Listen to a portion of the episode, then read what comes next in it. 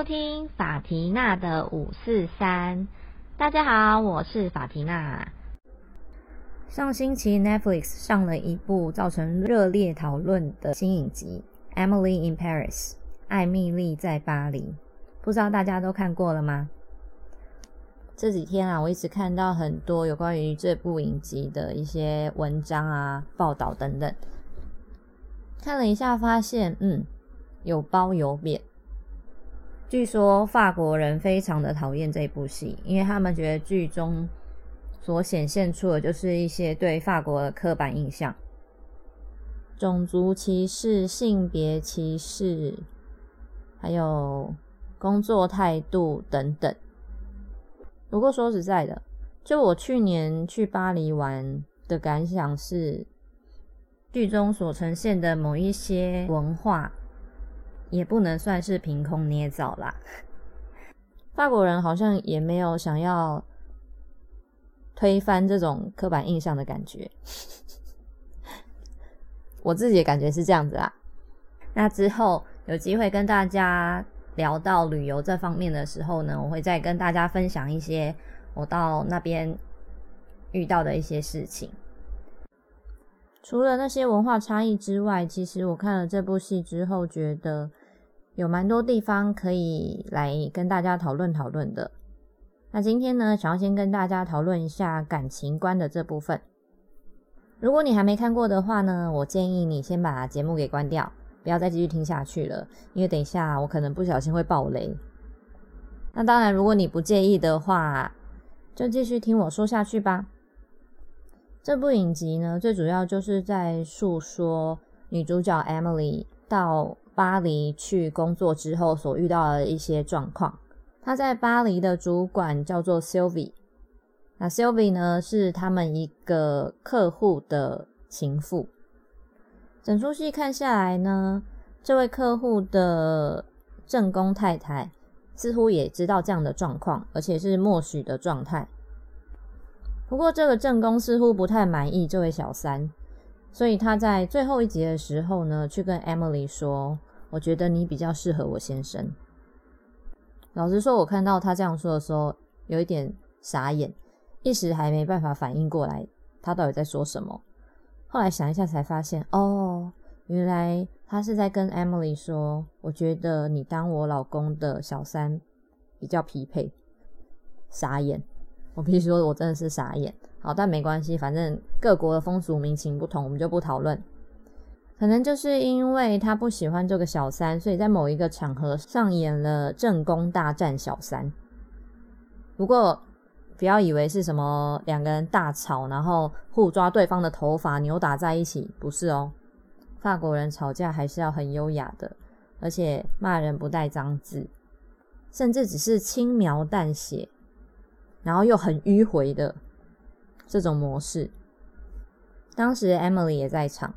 所以在经过这个震撼教育之后呢，Emily 就跟 Sylvie 说：“我觉得你值得得到更多，你可以百分之百的拥有某个人。”这时候 Sylvie 跟他说：“I don't want one hundred percent of anyone, and I don't want anyone to have one hundred percent of me。”我不想拥有百分之百的谁。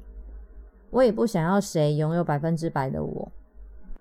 当时我听到这句话的时候，第一个想法是，这句话好帅气哦。Sylvie 讲这句话的时候，我真的觉得他帅毙了。再来是，我觉得这句话讲的真好耶。大家应该都曾经有过想要把某一个人百分之百的掌握在自己手里，以为只要这样子。就可以天长地久的这个想法吧。以前谈恋爱的时候呢，总会希望眼睛张开就看到对方，然后二十四小时黏在一起。如果没有在一起的时候呢，每分每秒都要知道对方的行踪。今天跟谁碰过面啊？吃了什么东西？听了什么歌？上了什么课？等等的。哦，还有。手机的密码互设为对方的生日，好让对方随时可以查看自己的手机。以为这样做了，你就可以完完整整的拥有这个人，但真的是这样吗？经历过几段感情之后，我发现这个答案很明显是一个 no。当我们在做这些以为可以让我们百分之百得到某一个人的事情的这些过程中，其实我们就已经把自己给搞丢了，因为你无时无刻想的都是对方，要怎么样可以掌控对方，要怎么样可以得到对方，没有想过自己。在这样的情况下，你又怎么有办法百分之百的得到某个人呢？因为你连拥有百分之百的自己都做不到了，你又有什么能力可以拥有百分之百的对方呢？除非你们真的像个连体婴一样，一天二十四小时都黏在一起，就连上厕所都一起去，或是你在他身上装一个摄影机、窃听器之类的，不然你永远不知道。他告诉你的是真是假，就算他真的没有骗你，他说的都是实话。但最重要的是，他的心、他的思想，真的有百分之百属于你吗？这不是摄影机或窃听器可以告诉你的。我有朋友呢，会偷看男朋友的手机，在他跟我说之后，我就跟他说：“你干嘛偷看？”啊，你真的看到什么了？又可以怎么样？一开始他会跟我说：“要是给我看到什么的话，我当然就是去跟他吵啊，就要给我解释清楚。”我问他：“你有什么立场？这样跟人家讲？因为你是偷看呢。”我也听过有人会当网络上的跟踪狂，就是会去看你点了哪些人的赞，你追踪了哪些人，甚至。去看你朋友的动态，来 double check 你跟他讲的话是不是真的。说实在的，现在的我听起来这些事情都让我觉得超累的。那些时间我明明就可以拿来做很多很有趣的事情，就算只是在一个咖啡厅里面发呆都好，何必要每天都像个柯南一样寻找那些蛛丝马迹的？重点是。就算真的被你找到了，那又如何？你找到的东西只是会让你不开心而已啊，不是吗？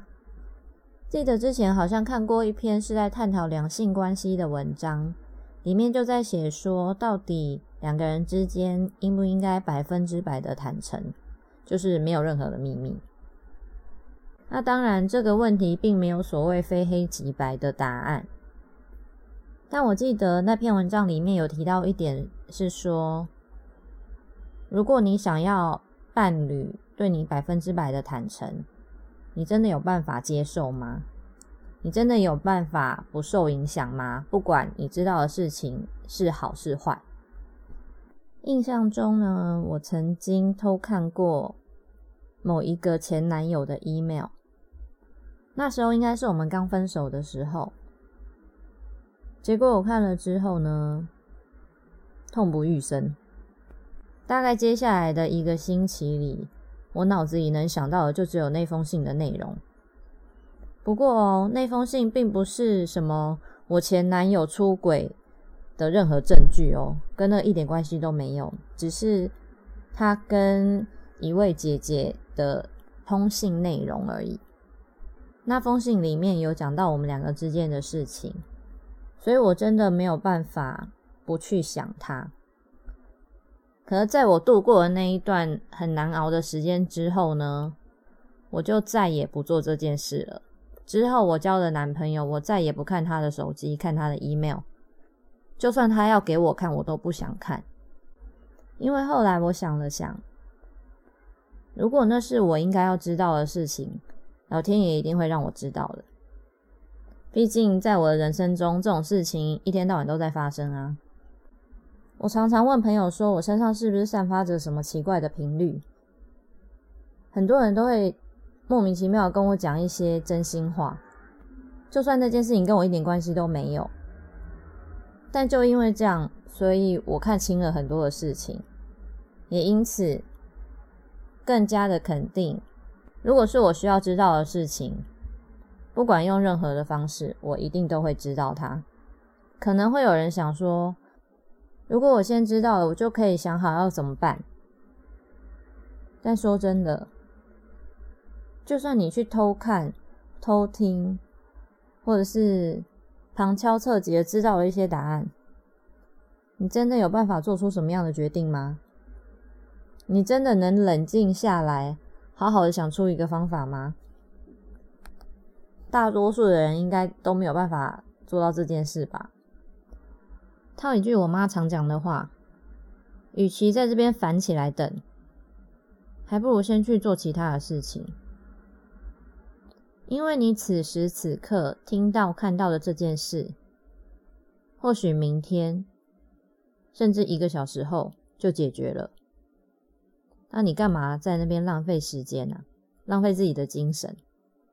而且啊，我观察过，越是会这样做的人，越不开心，因为他们每天都提心吊胆的，只要一发生什么事情，就觉得好像世界末日。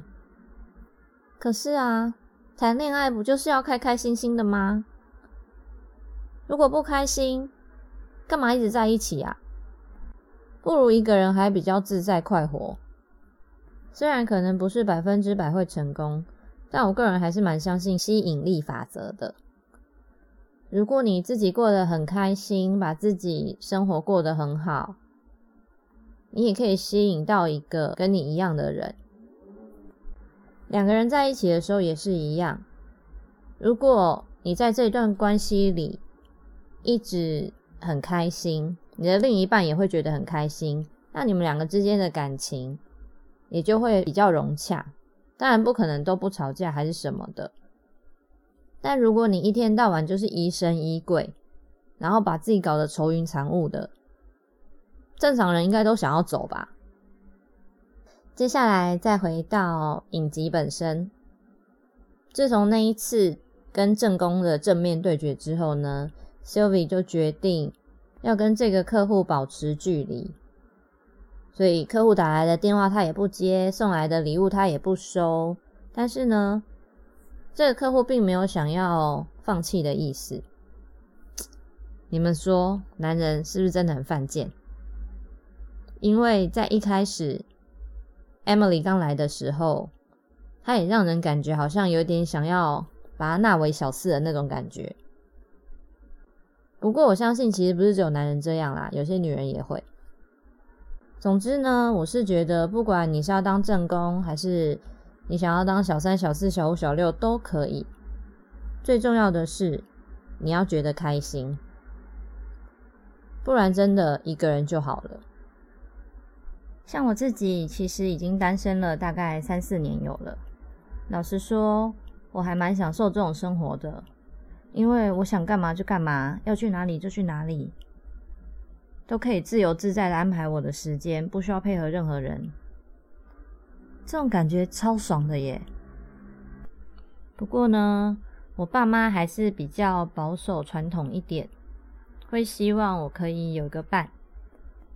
虽然我自己其实不觉得有伴真的比较好，所以呢，为了当个乖女儿，再加上我也是保持着认识新朋友的态度。下个星期我决定跟我朋友一起去参加一个联谊，哦，超紧张的，因为我超久没干这种事了，就请大家帮我祈祷一下，让我可以遇到一个像 Emily 楼下的邻居 Gabrielle 一样又帅又风趣幽默的人吧。下个星期再跟大家分享一下我去联谊的经验如何喽。如果你们对于今天的内容有任何的想法，或者是回应，都请你们留言给我。还有还有，请记得帮我订阅跟分享哟。那我们就下周见了，拜拜。